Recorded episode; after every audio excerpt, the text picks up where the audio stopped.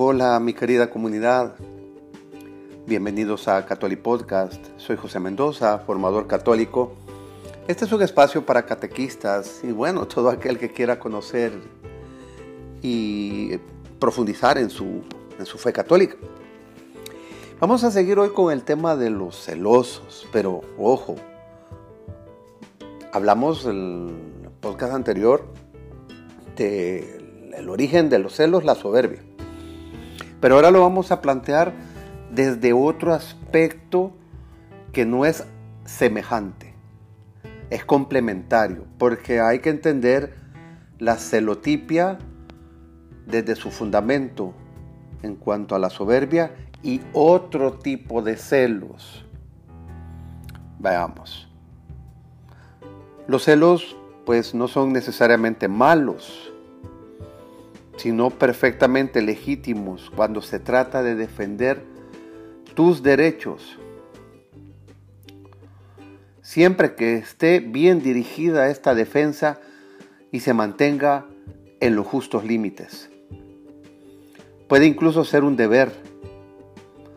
No es malo ser celoso de nuestros derechos y de nuestra autoridad cuando nos corresponde tenemos pues obligación de proteger la libertad de culto y los derechos como ciudadanos de una nación libre, así como el de educar a los jóvenes en los principios de la fe católica. Hay que ser celosos en el cuidado de estos y de otros parecidos. En cuanto a los derechos privados en el plano natural, la autenticidad y la belleza de la caridad se manifiestan renunciando a ellos no solo desinteresadamente, sino con generosidad y hasta de buen agrado. Te será de mucho provecho renunciar por caridad a lo que te es debido. Jesús dice, yo os digo, no, no repliquéis al malvado. Por el contrario, si alguien te golpea en la mejilla, preséntale también la otra. al que quiera entrar en pleito contigo para quitarte la túnica, déjale también el manto. A quien te fuerce a andar una milla, vete con él dos. A quien te pida, dale, y no rehuyas al que quiera de ti algo prestado. Mateo 5, 39 al 42. Buscad no el propio interés, sino el de los demás, y que vuestra comprensión sea patente a todos los hombres. Cifra de Filipenses 2, 4 y 4, 5.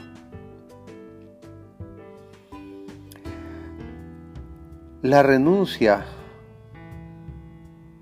es la virtud por la que te avienes gustosamente a no reclamar todo aquello a lo que en estricta justicia tienes derecho. San Pablo nos recuerda que el propio Cristo renunció voluntariamente a sus derechos. Se anonadó a sí mismo, tomando la forma de siervo, hecho semejante a los hombres y mostrándose igual que los demás hombres. Filipenses 2.7.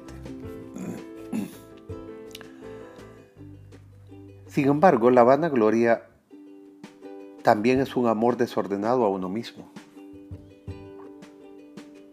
Es una manifestación de la envidia y de los celos, por lo tanto, un obstáculo para el amor fraterno consiste en la sobreestima de uno mismo, es el engreimiento y la valoración exagerada de las propias facultades, de la posición social, del saber o el talento, de las aptitudes y habilidades.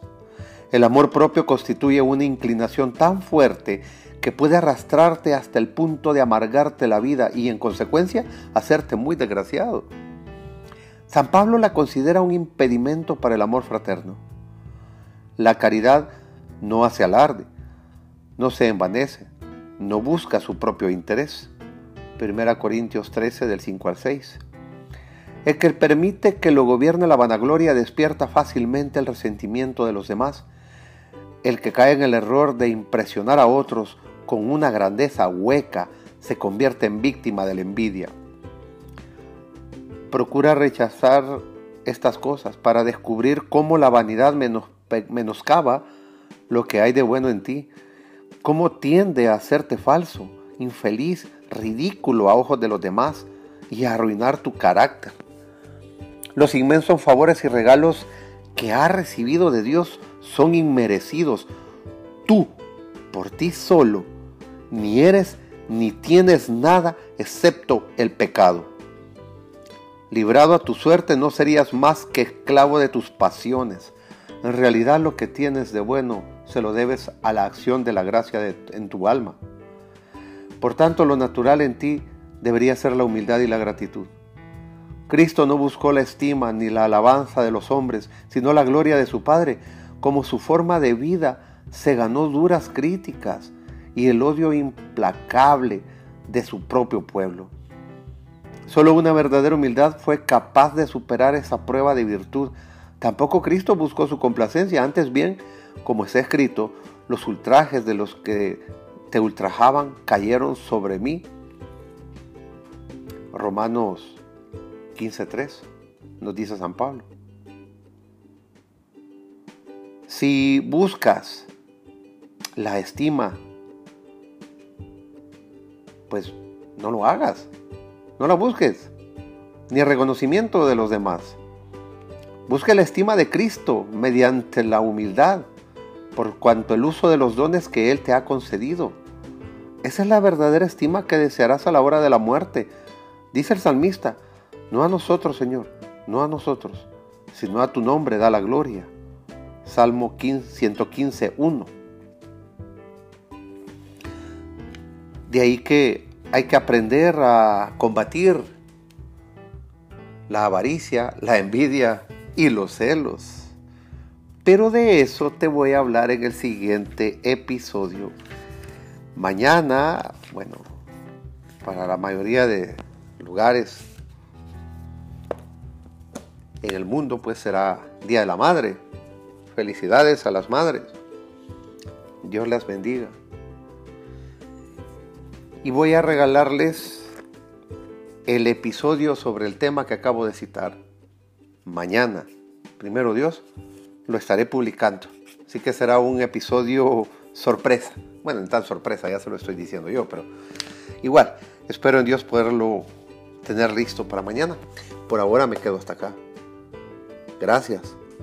Síganos, sigan eh, mis redes sociales, el blog del formador católico, Formación Católica Integral, Facebook, Instagram.